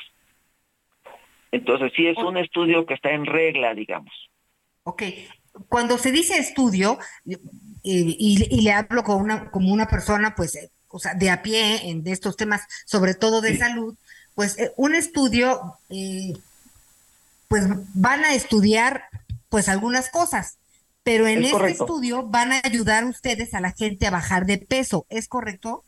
Es correcto, de eso, de hecho, eso es lo que estamos estudiando. Nosotros, el, el, el estudio es para eso, para bajar de peso. Entonces, nosotros tenemos que documentar exactamente todos quién baja de peso, cuánto bajan de peso. También es importante ver quiénes no bajan de peso, porque van a requerir tal vez de, de, de otra, otra, otros eh, mecanismos, ¿no? Pero sí es importante que con el tiempo lleguemos nosotros a detectar las personas que sí se favorecen con algún tipo de baja de peso. Entonces hay varios tipos, hay quienes toman medicamentos, hay quienes con pura dieta y ejercicio, hay quienes incluso requieren una intervención quirúrgica, pero nosotros eh, poco a poco se tiene que ir seleccionando qué paciente es candidato para cuál. Entonces, cuando Entonces, nosotros... Es que la duda que me da es que cuando ustedes hablan de estudio y no de tratamiento, este, esa es la diferencia, que ustedes van a ir checando el tratamiento dependiendo de lo que, los resultados que arroje el estudio de cada persona. Es correcto. O sea, no, eh, nos, le llamamos estudio porque es lo que estamos haciendo. Nosotros estamos estudiando la respuesta a los tratamientos. Entonces, sí se tiende a bajar de peso, pero habrá quien no lo logre y entonces tenemos que detectar quién es para que de entrada en un futuro esa persona o ese grupo de personas eh, se les recomiende otra alternativa. Entonces, sí, nosotros, sí, por eso se llama estudio, nosotros estudiamos, invitamos a las personas a participar porque les vamos a ayudar en bajar de peso. Oiga, y cuando uno uno invita a un a, un tipo de este estudio, por ejemplo, le, preguntaba temprano a mi compañero Miguel, oye Miguel, este, pues tú te aventarías porque se siente como un como que es uno parte de un experimento. ¿Es así, doctor? Bueno, eh, finalmente es el mismo mecanismo por el cual se eh, todos los medicamentos que existen salen al, al público. Todos los medicamentos pasan por una serie de controles, regulaciones y estudios como este para que en un futuro ya, ya sean de, de uso general. Entonces, por eso se llama estudio. Esto es todo, los, todo pasa.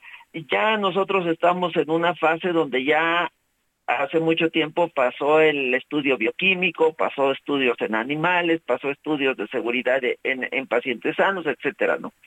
Entonces ha pasado por una etapa muy larga eh, eh, este de los medicamentos.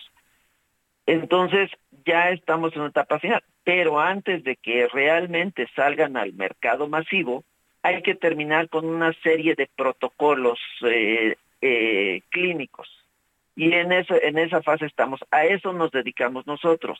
Nosotros ya tenemos más de siete años realizando este tipo de, redundando estudios para determinar la eficacia y seguridad de ciertos medicamentos o de ciertas actividades eh, para que el paciente pueda bajar de peso con seguridad. Ok, doctor. Bueno, pues ¿a dónde se tienen que reportar estas personas que estén interesadas? Bueno, los teléfonos son de 55, 55, 52, 0055, 56, 41, 57, 4342. Y un último teléfono es 55 4884 1051. A, a estos dos últimos se les puede enviar mensaje de WhatsApp. la atención pues, eh, es de lunes a viernes de 9 de la mañana a 6 de la tarde. Perfecto, doctor. Pues ya tomamos nota. Eh, esta es una invitación que hace un grupo de investigadores mexicanos para mujeres y hombres que quieran participar en un estudio clínico que pues finalmente los ayudará a bajar de peso. Eh, pondremos esta información en redes sociales. Muchas gracias, doctor Alfonso Toriz Rondán, director del Sanatorio San Francisco, especialidades médicas. Muchas gracias. Muchísimas gracias a ustedes. Buenas tardes. Buenas tardes. Miguelito. Pues ahí está, la gente que está interesada, pues ahí está. Si, si de plano no ha podido solo, bueno, pues creo que ahí es una buena, hoy es una buena opción. Oye, antes de ir, ya está con nosotros Reinaldo Lara Déjenme comentarles que hace, hace unos minutos el gobernador de San Luis Potosí, el, el señor Ricardo Gallardo del Partido Verde, da a conocer que fue detenido el jefe de la policía de Matehuala junto con tres elementos más. Matehuala, el municipio en donde desaparecieron estos eh, turistas de Guanajuato y también muy cerca de donde se localizaron a más de 100, a más de 100 migrantes que estaban secuestrados. Ayer el fiscal, cuando daba a conocer algunos avances de, esta investigación, pues dejó entrever ¿eh? que algunos policías municipales, específicamente de Matehuala, podrían estar relacionados con este caso. Es decir, que son los que los interceptan, los, los detienen y se los entregan al crimen organizado. Que no sería la primera vez que vemos que un policía municipal esté haciendo esto. Fue lo que sucedió en Iguala con los chavos de, de Ayotzinapa. Por cierto, también Por ahí estaba leyendo una entrevista que dio en Israel Tomás Herón de Lucio, pero de eso ahorita les voy a platicar. El hecho es de que fue detenido el jefe de la policía de Matehuala, junto con tres elementos más. Fue un operativo sorpresa por parte del ejército mexicano. Y pues nada más, imagínense, en la oficina del jefe de la policía del municipio de Matehuala encontraron droga.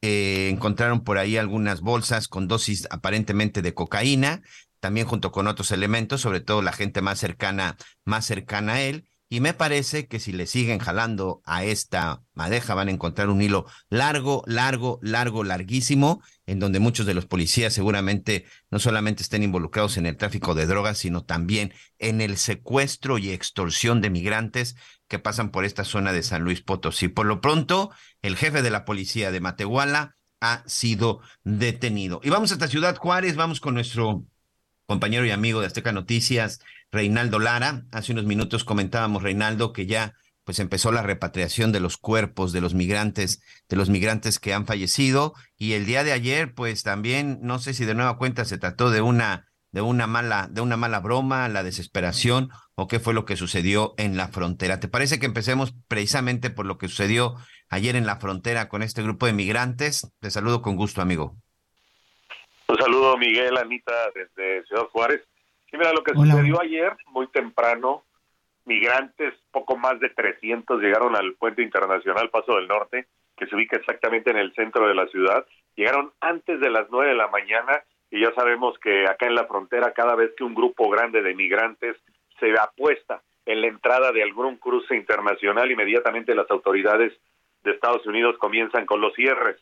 Eso sucedió ayer. Como llegaron estos migrantes, la mayoría venezolanos, y mencionaban que habían recibido un mensaje, que habían visto un video que les decían que precisamente ayer los iban a recibir del otro lado las autoridades estadounidenses. Esto provocó el cierre del cruce internacional. Lamentablemente, pues llegaron inmediato las afectaciones. Había muchas personas que iban a cruzar a trabajar, residentes, ciudadanos, mexicanos que hacen su función diaria del otro lado, estudiantes que no podían llegar a la universidad, madres de familia, incluso había adultos mayores, mujeres que, que decían, vine a México por medicamento, quiero cruzar y ya no puedo. El caso de una mujer que pidió una ambulancia para ser llevada a un hospital y se estuvo tres horas esperando del lado mexicano, decía ella, me va a salir más cara la ambulancia que me espere del otro lado que lo que me va a salir el doctor. Pero esos casos provocaron que la misma gente que estaba en el puente, los ciudadanos y los residentes, enfrentaran a los migrantes que les empezaran a gritar, que les reclamaran, que por qué no se retiraban de ahí. Los migrantes, les comento, en su mayoría venezolanos, decían que no, que ellos iban a esperar hasta que los recibiera el gobierno de los Estados Unidos. Del lado mexicano no hubo autoridades ni municipales ni estatales, solo la Guardia Nacional en la entrada del puente que bloqueó los accesos porque ya en la parte alta aduanas y protección fronteriza, la Border Patrol, el sheriff, la policía del DHS y estaban todos con sus antimotines, los alambres de púas, las barras de concreto. Todo esto se dio ayer, exactamente pocas semanas de que se dio el otro cierre, donde los venezolanos sí subieron a la parte alta del puente, ya con la prevención que tienen las autoridades americanas, simplemente en cuanto un grupo grande de migrantes llega a un puente internacional, como fue el caso ayer, se cierra ese puente y empiezan los bloqueos en los otros cruces. Así es que ayer Juárez estuvo incomunicada de la ciudad del Paso, Texas, por tres horas en ese puente y por más de una hora en los otros cruces, que es Zaragoza, Córdoba de las Américas, incluso hasta Tornillo y Santa Teresa, Nuevo México. Y de nueva cuenta, yo no sé si se trata de una confusión, de una mala broma o simple, sencillamente de la desesperación. Y hoy todos estos migrantes, este Reinaldo, pues a regresar a las calles, a buscar un bajo puente y a ver en dónde se quedan. Sí, la situación, Miguel, es que ayer ellos mostraban en sus teléfonos, decían, nos llegó este mensaje de, de la aplicación CBP One, que obviamente se veía como una especie de montaje, que se lo empezaron a repartir, fue un falsa, obviamente los volvieron a engañar, porque ahí decía que cometió un error la aplicación y que te presentaras en el puente internacional Paso del Norte y ahí iban a arreglar tu situación migratoria, que esto no está sucediendo. Si no llenas tu aplicación, no te reciben del otro lado. Y la situación es que la mayoría de los migrantes tenían pocos días de haber llegado a la frontera. Diariamente cerca de 500 están llegando en tren.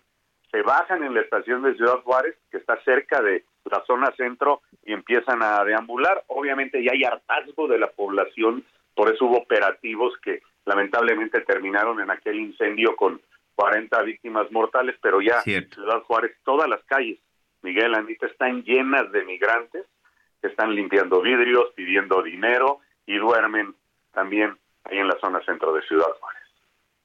Una situación que, que ahí está, eh, lamentablemente tuvo que suceder una tragedia para que muchas autoridades buscaran, voltearan a ver lo que estaba sucediendo con los migrantes, pero pues, es una imagen que se repite prácticamente en todo el país, este Reinaldo Alita. Migrantes en las calles, viviendo en de la, eh, eh, como indigentes, pidiendo limosna, y bueno, lamentablemente también otro grupo, pues en la desesperación, pues incluso hasta robando. Pues ojalá ya alguien voltee a hacer algo al respecto y se dejen pues simple y sencillamente de acusaciones que la verdad a veces son solamente con algunas cuestiones políticas. Muchas gracias, Reinaldo.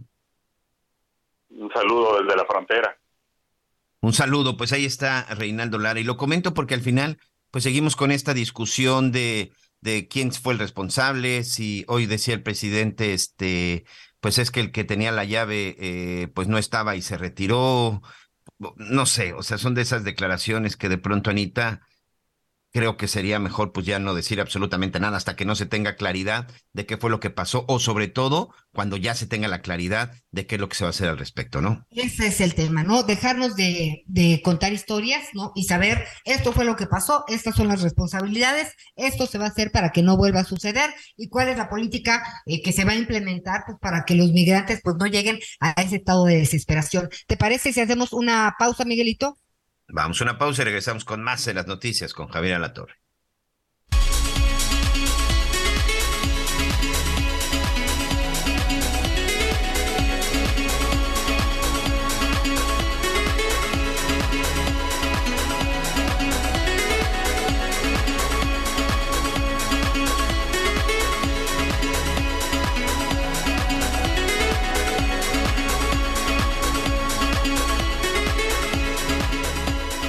Conéctate con Miguel Aquino a través de Twitter, arroba Miguel Aquino. Toda la información antes que los demás. Ya volvemos. Todavía hay más información. Continuamos. Las noticias en resumen. El presidente Andrés Manuel López Obrador anunció que, también como parte de su conferencia matutina, va a tener una nueva sección llamada Adicciones y Salud Colectiva el objetivo será el de alertar sobre los daños por el consumo de drogas, en especial del fentanilo. El secretario de Gestión Integral del Agua en Jalisco, Jorge Gastón González, informó que la zona metropolitana de Guadalajara no tendrá problemas con el abasto de agua durante el estiaje de este año. Afirmó que los niveles del lago de Chapala cuentan con el suficiente almacenamiento para abastecer a la población. Este fin de semana se inauguraron en el municipio de Tabasco, Zacatecas, en municipio de Tabasco, Zacatecas, el Cristo más grande del país. Con 33 metros de altura, es la escultura más grande de América, solo por debajo del Cristo Redentor de Río de Janeiro y el Cristo de la Concordia en Bolivia. Y el Banco Central de Cuba anunció que a partir de ahora los bancos cubanos volverán a aceptar depósitos en efectivo en dólares en las cuentas. La medida deroga la restricción que se implementó en junio de 2021, cuando el gobierno justificó a la, la medida como una respuesta a las dificultades para el uso del dólar en el sistema bancario internacional debido al embargo que aplica Estados Unidos a la isla. Gracias, Miguelito. Gracias, Miguelito, por esta información. Eh, y bueno, ya le platicábamos al inicio del programa, pues sobre todo el tema que que tiene que ver con los tratamientos médicos y sobre todo, pues, tratamientos para el dolor. Eh, médicos especialistas pues han informado que hay un déficit de medicamentos como opioides y analgésicos para el tratamiento del dolor y además aseguran que la propuesta de prohibir el fentanilo para uso médico atenta contra las posibilidades de atender adecuadamente a pacientes con dolor. Pero para platicar de esta situación, nos da mucho gusto saludar esta tarde al doctor Ale Ismael González. eh, presidente electo de la Asociación Mexicana para el Estudio y Tratamiento del, del Dolor. Buenas tardes, doctor. Gracias por estar con nosotros. Hola, eh, buenas tardes. Este, al contrario, muchas gracias, Ana María Miguel, por, por el espacio, a sus órdenes. A ver, doctor, quisiéramos empezar platicando sobre cuáles son los tratamientos médicos que se utilizan. Eh, ¿De qué estamos hablando de estos medicamentos para el dolor? ¿Cuáles son? Claro que sí, mire, eh, eh, estamos hablando de un escenario en pacientes con, dolor crónico, que es a lo que nos dedicamos los algólogos, que somos los especialistas en el manejo del dolor. Y, una de las piedras angulares en el tratamiento de nuestros pacientes son eh, los medicamentos derivados de los opioides. Dentro de estos entra la morfina, este, oxicodona y fentanilo y otros medicamentos que, derivado de la magnitud del dolor, eh, pues sin estos medicamentos no pudiéramos llegar a, tratar de manera correcta a nuestros pacientes. De acuerdo, doctor. ¿Y qué ha pasado ahora entonces? Eh, ¿Qué pasa con los opioides? ¿Cuáles son? Sí, eh, lo que pasa es que yo creo que hay que ser objetivos en relación a, una cosa este, muy importante es lo que son los opioides de uso médico y los que son los opioides de uso recreativo o de uso lúdico, ¿no? nosotros usamos opioides de uso médico, médico. que son exacto, que son legales, ¿no? Y que están eh, este, bien este, estructurados por, por parte de Cofepris. Este, todos esos medicamentos son medicamentos que nosotros son, son legales y que hay una estructura desde que se compra el medicamento hasta que nosotros lo prescribimos a nuestros pacientes por medio de una receta electrónica que está perfectamente bien regulada y bien controlada. O sea, a lo que me refiero es que no hay manera de que estos eh, medicamentos de uso médico pues, puedan llegar a tener un, mal uso, ¿no? Es, es, es muy poco probable. Y entonces, ¿qué pasa ahorita que hay escasez o que no hay este suministro de este tipo de medicamentos? ¿Qué es lo que está pasando? Sí, desafortunadamente ya venimos este, arrastrando un par de años atrás con un desabasto de, de estos medicamentos, ¿no? Este, nosotros como Asociación Mexicana para Estudio y Tratamiento del Dolor, por medio de nuestros representantes en toda la República, nos dimos a la tarea pues, de realizar una encuesta de qué es lo que está pasando eh, con estos medicamentos a nivel nacional, no solamente aquí en la Ciudad de México. Y de esto, eh, lo que los resultados que se dieron es que cuatro de cada diez estados del país no cuenta con morfina y la morfina es piedra angular este, en el tratamiento de los pacientes con dolor crónico, tanto dolor por cáncer como dolor eh, no por cáncer. Entonces, en cuatro de cada diez estados no hay este medicamento. ¿Sí? hablando del fentanilo, el parche, fentanilo, perdón, obvio oral, no hay disponible en la mitad de los estados del país, ¿sí? Y desafortunadamente, con este desabasto, nueve de cada diez médicos algólogos especialistas han tenido que cambiar el medicamento. Por ejemplo, si yo tenía con mi paciente perfectamente controlado, un paciente con un escenario de cáncer con morfina, y el paciente estaba muy bien, pues lo tuve que cambiar a otro medicamento porque desafortunadamente tenemos un desabasto de estos medicamentos y pues eso a qué conlleva pues a que nuestro paciente este, se descontrole y pues tenga dolor, ¿no? Hay que recordar que el, tratamiento del dolor es un derecho universal, un derecho eh, humano y está perfectamente estructurado en la Ley General de, de, Salud, ¿no? En múltiples artículos o en las normas 011 de cuidados paliativos, etcétera. Sí, doctor, a eso iba. Este, y las autoridades que dicen, o sea, usted, o ¿cómo le dicen, oye, no tengo este medicamento, no va a llegar? O sea, y no es de ayer, ya hablas de un par de años en donde poco a poco se ha ido mermando el suministro de estos analgésicos. Eh, ¿Qué dice la Secretaría de pues, Salud? Pues, pues desafortunadamente, bueno, nosotros como sociedad, Asociación Mexicana para Estudio y Tratamiento del Dolor, que somos un organismo este, autónomo con fines educativos, eh, lo que hemos hecho es pues, tratar de tocar puertas a las diferentes, diferentes instancias, como lo hicimos con, el comunicado, para ver qué es lo que está pasando, eh, tanto a nivel de, de, COFEPRIS, a nivel este, más arriba, qué es lo que está pasando, Senado, etcétera, en relación a por qué no hay este medicamento. Hasta el momento no hemos tenido ninguna respuesta oficial en relación a qué es lo que está pasando con este desabasto de, estos medicamentos, pero eh, cada vez más este, se hace notar que no existen o, hay este desabasto. Este desabasto de, medicamentos es real, ¿no? Y creo que eh, eh, pues deberíamos de tomar este, cartas en el asunto y preocuparnos, ¿no? Sobre todo porque pues los pacientes, al fin y al cabo, los pacientes son los que van a, conllevar este desabasto de, de estos medicamentos. Adelante, mi compañero Miguel, con algunas inquietudes. Muchas gracias, doctor. Y ahorita con lo que tú comentas, me parece que entonces de pronto Mm, de nueva cuenta no se tiene la información correcta cuando se toman algunas decisiones en Palacio Nacional. Y te quiero decir lo siguiente. Ahí se dice que pues para evitar el tráfico del fentanilo, pues que saquemos el fentanilo y que empecemos a usar otro tipo de medicamentos. ¿Tú qué opinas? Es que la crisis que, que, vive México en opioides es distinta de los otros países, por ejemplo, Estados Unidos, Europa. Nosotros en lugar de tener este, un problema por el mal uso o sobreuso de este medicamento, nosotros tenemos un infrauso de este medicamento. No lo tenemos. Por, una estadística que te doy, se mide eh, el índice per cápita de opioides este, cada año. Y por ejemplo, nosotros México tenemos una tasa de 1.20 a 1.50 eh, eh, de miligramos de morfina al día en México y, en Estados Unidos estamos hablando de 1.331 y en Canadá de 1.580. O, sea, y esto es una publicación de una revista de Lancet del año 2022, una revista muy formal con un impacto a nivel mundial. Entonces México se encuentra en menos del 2% del consumo de estos medicamentos. Entonces el problema de estos opioides de uso médico no es un problema, al contrario, nosotros siempre hemos sufrido eh, de que no tenemos estos medicamentos y que eh, necesitamos recetar más estos medicamentos para tener un mejor control del dolor de nuestros pacientes.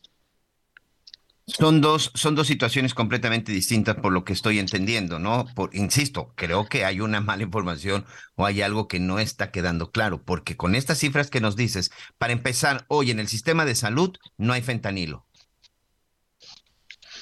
Sí, así, eh, pues que la encuesta que, nosotros publicamos está ahí en nuestra página de la asociación. La mitad de, los estados de la República no tiene este medicamento. Y de pronto, cuando vemos los operativos, recientemente en Sinaloa, en Chihuahua, en Sonora, aseguran laboratorios en donde encuentran kilos y kilos de fentanilo, pero estamos hablando de dos cosas completamente diferentes. Sí, sí, algo que, que, el, su público y eh, eh, el México en general, este, debemos de tener, los ciudadanos en general debemos de tener bien el concepto, que son dos cosas totalmente distintas, el fentanilo de uso eh, recreativo y lúdico al fentanilo de uso médico. El fentanilo de uso médico es un medicamento que es piedra angular en el tratamiento, tanto, por ejemplo, en un acto médico quirúrgico, es un medicamento que se requiere poder realizar una cirugía. Y para nosotros es un medicamento muy importante para aquellos pacientes que requieren ya unas dosis altas de medicamento y que solamente con este medicamento llegamos a controlar el dolor de nuestros pacientes. Y obviamente estamos hablando de evitar el sufrimiento de nuestros pacientes, que eso es lo más importante. Anita. Pues la verdad es que es un tema eh, en el que tendremos que insistir. En la medicina del dolor, pues ya lo has dicho, es muy importante. En los pacientes de cáncer llega un momento en donde verdaderamente ya no pueden más este, y pues es, es, es, necesario, no es, no es de un gusto, ni mucho menos, y ya hablabas de los, de que pues finalmente la medicina del dolor es un derecho. Estaremos platicando contigo, muchas gracias, doctor Ale Ismael González Cázares, presidente electo de la Asociación Mexicana para el Estudio y Tratamiento del Dolor. Buenas tardes. Muchísimas gracias, a sus órdenes, buena tarde. Gracias. Pues sí, Miguel. Que no nos confundamos, que no nos, este, son dos cosas completamente distintas. Hoy incluso escuchaba al presidente López Obrador que también decía que China ya respondió eh, después de la carta que, que había enviado, en donde dice China, a ver, espérate, yo ni lo estoy produciendo ni se lo estoy mandando. Entonces hoy la gran pregunta es, entonces, ¿de dónde está saliendo el fentanilo? Por ahí empezamos con el problema, que ni siquiera sabemos por dónde está llegando y por supuesto ni siquiera sabemos cómo es que se está distribuyendo o cómo es que llega mejor a manos de los, de los narcotraficantes. Lo que es una realidad es que el fentanilo está matando gente, sobre todo en los Estados Unidos. Los narcotraficantes lo están utilizando porque esto hace que cualquier tipo de droga sea más adictiva el consumo del fentanilo no es un consumo solo de un producto de fentanilo, lo están poniendo en la cocaína, en la heroína, metanfetaminas, en varias, en varias drogas que ya existen y lo único que están haciendo es colocarle fentanilo porque esto lo hace más adictivo, pero por supuesto lo está haciendo letal, mortal. 107 mil personas murieron en la Unión Americana y también, bueno, pues una cifra que hasta el momento aquí en México, pues no se tiene, no se tiene claro. ¿Y saben por qué no se tiene claro? Porque no tenemos esas cifras. No tenemos esas cifras sobre la gente que muere por el tema de las adicciones. La verdad es que desde hace ya varios años eso, eso también lo ha dejado mucho el, el gobierno. Vamos a Quintana Roo, vamos a Quintana Roo, ahí está nuestro compañero Javier Vite. En estos días, sobre todo en esta temporada de vacaciones, hubo muchas imágenes que se publicaban por parte de los turistas que de pronto, bueno, pues llegaban a estas playas del Caribe mexicano y se encontraba llenas de sargazo. Sí, ha sido una temporada complicada en el tema del sargazo, eso sí, ni todos los días, ni todas las playas. Y también, bueno, pues ya hablaremos de que por supuesto hay otras bellezas naturales que se pueden ver aquí también en el estado de Quintana Roo. Pero por lo pronto Javier Vite estuvo investigando, estuvo recorriendo, incluso haciendo ahí algunas entrevistas importantes. ¿Cómo estás Javier? Bienvenido.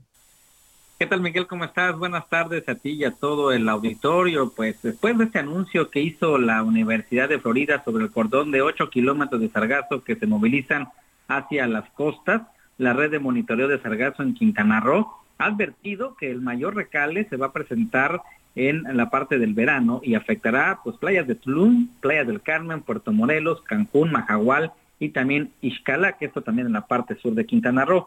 El periodo en el cual observan una mayor cantidad de sargazo es en verano, que va desde junio hasta el mes de agosto, fue lo que nos comentó Esteban Amaro, que es el director de esta red, y donde señala que el Caribe mexicano espera la llegada de por lo menos 650 mil toneladas de sargazo en 9 kilómetros de costa, afectando especialmente estas zonas. Vamos a escuchar parte justamente de lo que nos dijo Esteban Amaro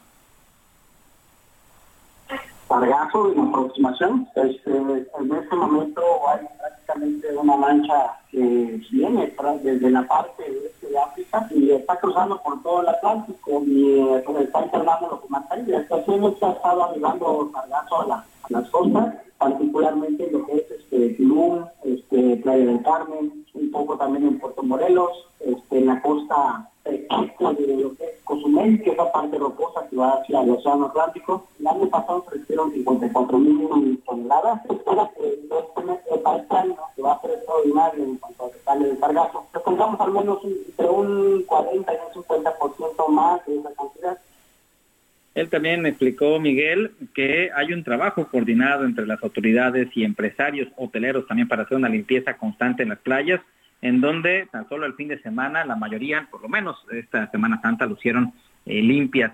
La Universidad de Florida ha informado que eh, se esperan aproximadamente 13 millones de toneladas de sargazo entre el Mar Caribe y el Océano Atlántico Central, que esto no quiere decir que todo vaya a recalar en las playas mexicanas, sin embargo, pues ya destacaba él la cantidad de sargazo que se espera, Miguel. Por lo pronto, la Secretaría de Marina en la zona de solidaridad de Playa del Carmen ya comenzó con la instalación de una barrera antisargazo que tiene una longitud de 2.5 kilómetros. Esto siempre ayuda y bueno, esto lo aprovecha la Secretaría de Marina para que con su embarcación sargacera pues empiece el retiro y así este no llegue hasta las playas porque interesante lo que decía hace unos días Tony Chávez, el presidente del Consejo Hotelero del Caribe Mexicano, que el año pasado la Marina eh, recogió 800 toneladas de sargazo contra 80 mil que recogieron los hoteleros, Javier. Así es, de hecho es justamente la labor que han estado haciendo varios hoteleros a través del Consejo Hotelero del Caribe en toda esta franja, que están haciendo eh, pues una recolecta importante de esta macroalga, en donde ponen, disponen de camiones, disponen de personal para hacer todo ello. Hay un sitio de disposición que se acaba de, que se va a habilitar justamente en la parte de Tulum, cerca del nuevo aeropuerto, donde se espera también ahí colocar una gran cantidad de sargazo para evitar que se quede en las costas. Sin embargo, esto parece que pudiera rebasar a varios, a las autoridades, sobre todo por el gran recale masivo que se espera para esta temporada. Pero ni todos los días ni en todas las playas. Hay muchas otras cosas que hacer en Quintana Roo, Javier.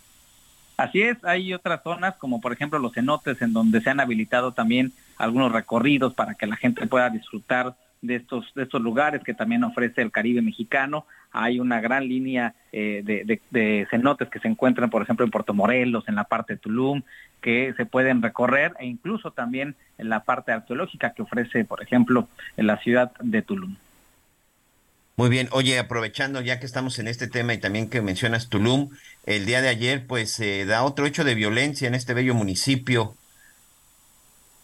Así es, eh, de manera lamentable, y déjame comentarles también que ya hay actualizaciones por parte de lo que ha señalado la autoridad, en donde una persona lamentablemente falleció luego de este ataque que se generó en, un, eh, en una cafetería aquí en Tulum, muy conocida, donde Luis Carlos, quien eh, repelió la agresión, uno de los socios de una persona que, de nombre David Cuellar, que fue el que falleció, un empresario de Monterrey. Y en este video que va circulando, captado desde una cámara de vigilancia de este establecimiento, comenzó a circular desde el día de ayer, en donde, bueno, se ve justamente como una persona, dos personas entran a este a esta cafetería e intentan amagar a los empresarios aparentemente para robarles un reloj de alta gama y es ahí donde eh, se hacen disparos y donde lamentablemente pues esta persona eh, falleció. Las autoridades han informado que son ya tres los detenidos y están continuando con las líneas de investigación, aunque se trata de un asalto, también no descartan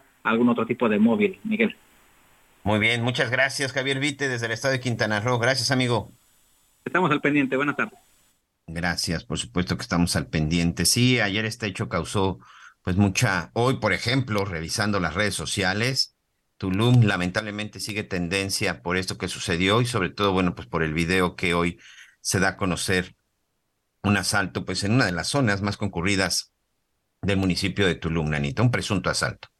Sí, pues la verdad es que seguiremos hablando de, del tema de el, sargazo, lamentablemente no ha habido quien le llegue al precio, ¿no? Es muy caro sacarlo y procesarlo. Es lo que es a lo que han llegado pues los distintos los diferentes emprendedores y empresarios pues que han tratado de, de moverlo, ¿no? Lo que tendría que suceder es una alianza entre el gobierno y empresarios pues para porque quién puede mover en el mar eh, o sea, esos barcos para poder quitar el, sargazo, Miguel Aquino, pues la verdad es que la Secretaría de la Marina pues necesitaría invertir en ese tipo de embarcaciones que son, la verdad, las que se requieren, útiles, y a lo mejor los empresarios, pues moverlo ya mejor en tierra, pero pues mientras esto no suceda, seguirá siendo el pan nuestro de cada vacación o de cada, cada que aparezca el sargazo. Pero, pero, fíjate que yo les recomiendo algo. Si de pronto, porque muchos amigos de repente me dicen, oye, pues mira, no es nada barato y llegas y encuentras eso, completamente de acuerdo. Pero les voy a dar un consejo. En la temporada que ustedes vayan a venir, sigan una página que es la, la página de monitoreo del sargazo de Quintana Roo, precisamente en donde el, el hidrobiólogo, este, que ahorita escuchábamos a Javier que entrevistó, ahí le va dando seguimiento puntual y le da seguimiento vía satélite y comparte, le comparten imágenes la Universidad de Florida. Si tú revisas esta página, ahí te aparece como si fuera un semáforo, amarillo, naranja, verde y rojo. Por supuesto, rojo es en donde existe la mayor cantidad de sargazo y hay muchas áreas que están en verde. En estos días, por ejemplo, Anita, Cancún no tuvo problemas. Eh, la mayoría de las playas de Cancún a partir de Punta Cancún, de Punta Nizuc hacia acá, estuvieron completamente, estuvieron completamente limpias. Pero sí, hacia la zona de Playa del Carmen, pues había un poco de mayor, de mayor problema. Pero si tú vas monitoreando eso, pues sabrás perfectamente en qué playa, en qué playa está el recale de sargazo, en qué playas están limpias. En la que normalmente no existe porque por su misma posición geográfica, al ser una isla, Isla Mujeres en Isla Mujeres, el sargazo, bueno, pues no llega. Y si llega, la verdad es que llega en menor cantidad y no representa mayor, mayor problema. Yo me he metido a nadar, yo he entrado al mar con sargazo y sobre todo lo, lo he hecho en alguna ocasión. No te pasa absolutamente nada, que no, es el mismo huele horrible. o sea, es que a eso voy. Mientras está en el mar, está fresco y todo, no pasa absolutamente nada, te abres paso, te metes y no pasa absolutamente nada. El problema es que cuando ya llega a la playa, lo empiezan a sacar, lo juntan y cuando no se lo llevan y lo dejan ahí porque no hay espacio, Ese es el problema más grave, porque es entonces cuando ya se echa a perder y despide una especie de gas como si fuera de metano, y la verdad es que el olor sí es bastante desagradable. Pero en el mar, te digo, yo me he metido y no pasa absolutamente nada. No significa que a todos les vaya a suceder lo mismo. Hay gente que puede ser más delicada en la piel y puede ser un problema. Pero lo que sí les digo, hay, hay lugares en donde ni en todos los días, ni en todas las playas. Y la otra, amigos, en toda esta zona hay turismo arqueológico, turismo de cenotes, turismo extremo, los ríos, las lagunas. Es decir, sí, por supuesto que uno viene a disfrutar de las playas, pero si ese día la playa que estaba cerca de ustedes tuvo sargazo, váyase a algún cenote. Seguramente cerca de ahí va a encontrar un cenote o se encuentra otra actividad. Aquí lo importante es que siempre hay algo que hacer y lo más importante y la recomendación es monitoreo de las playas con sargazo. Esta página en las diferentes redes sociales la va a encontrar en la dirección de monitoreo de sargazo de Quintana Roo y de esa manera ya sabrás qué playas tienen y qué playas no tienen sargazo, Anita. Y además también está el turismo, el turismo de el gastronómico. No, bueno. La tradición, la tradición gastronómica de, Quintana Roo, bueno, se nutre de panuches, salbutes, tamales, empanadas, garnachas. ¿Cómo se llama la bebida típica del estado? ¿Cómo, Miguel? Extaventum. Extaventum. ¿Qué es, que es un licor? Es me parece que es un licor, ¿no? Es un licor, es un licor maya que está hecho a base también de de miel de abeja, es como un digestivo. Este, en las rocas es una bebida muy deliciosa, pero es como un digestivo. Y eso sí, ¿eh? hay que tenerle respeto. Una copita nada más como digestivo, porque sí está, está fuerte. Extaventum es parecido al anís, correcto. De poquitos en poquitos, digo, de traguito en traguito, pero sí, la verdad es que hay muchas cosas que se pueden hacer, ni modo. Y qué interesante, fíjate qué interesante que existan páginas como esta que te orientan, pues por dónde puedes andar lejos del sargazo. Así es, y sobre todo tú ya tomas ahí la mejor, la mejor decisión. Pero bueno, pues hay que seguir aprovechando para la gente que todavía está de vacaciones en estos días. Y aquí o en la zona de Mérida o en la, en la zona de Yucatán, en donde ustedes quieran, pero disfrútenlo y aprovechenlo y sobre todo respeten mucho la, respeten mucho la naturaleza. Anita, parece que ya nos tenemos que ir. Así es, a disfrutar cada instante de aquellos que están en vacaciones y los que trabajamos también. Gracias, Miguelito, a nombre de Javier Alatorre. Nos vemos mañana. Así es, muchas gracias, gracias. En espera de que se reanude la reunión de consejos consultivos y políticos en la Cámara de Diputados para ver qué es lo que va a pasar. Hey, it's Paige DeSorbo from Giggly Squad. High quality fashion without the price tag. Say hello to Quince. I'm snagging high-end essentials like cozy cashmere sweaters, sleek leather jackets, fine jewelry, and so much more. With Quince being 50 to 80% less than similar brands. And they partner with factories that prioritize safe, ethical, and responsible manufacturing. I love that. Luxury quality within reach. Go to quince.com slash style to get free shipping and 365-day returns on your next order. quince.com slash style. con estas propuestas, pero bueno, ya mañana le daremos más detalles. Gracias, buen provecho, hasta mañana.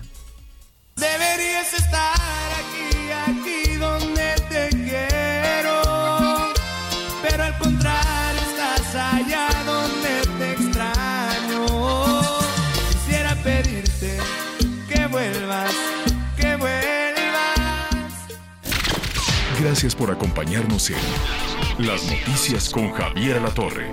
Ahora sí ya estás muy bien informado.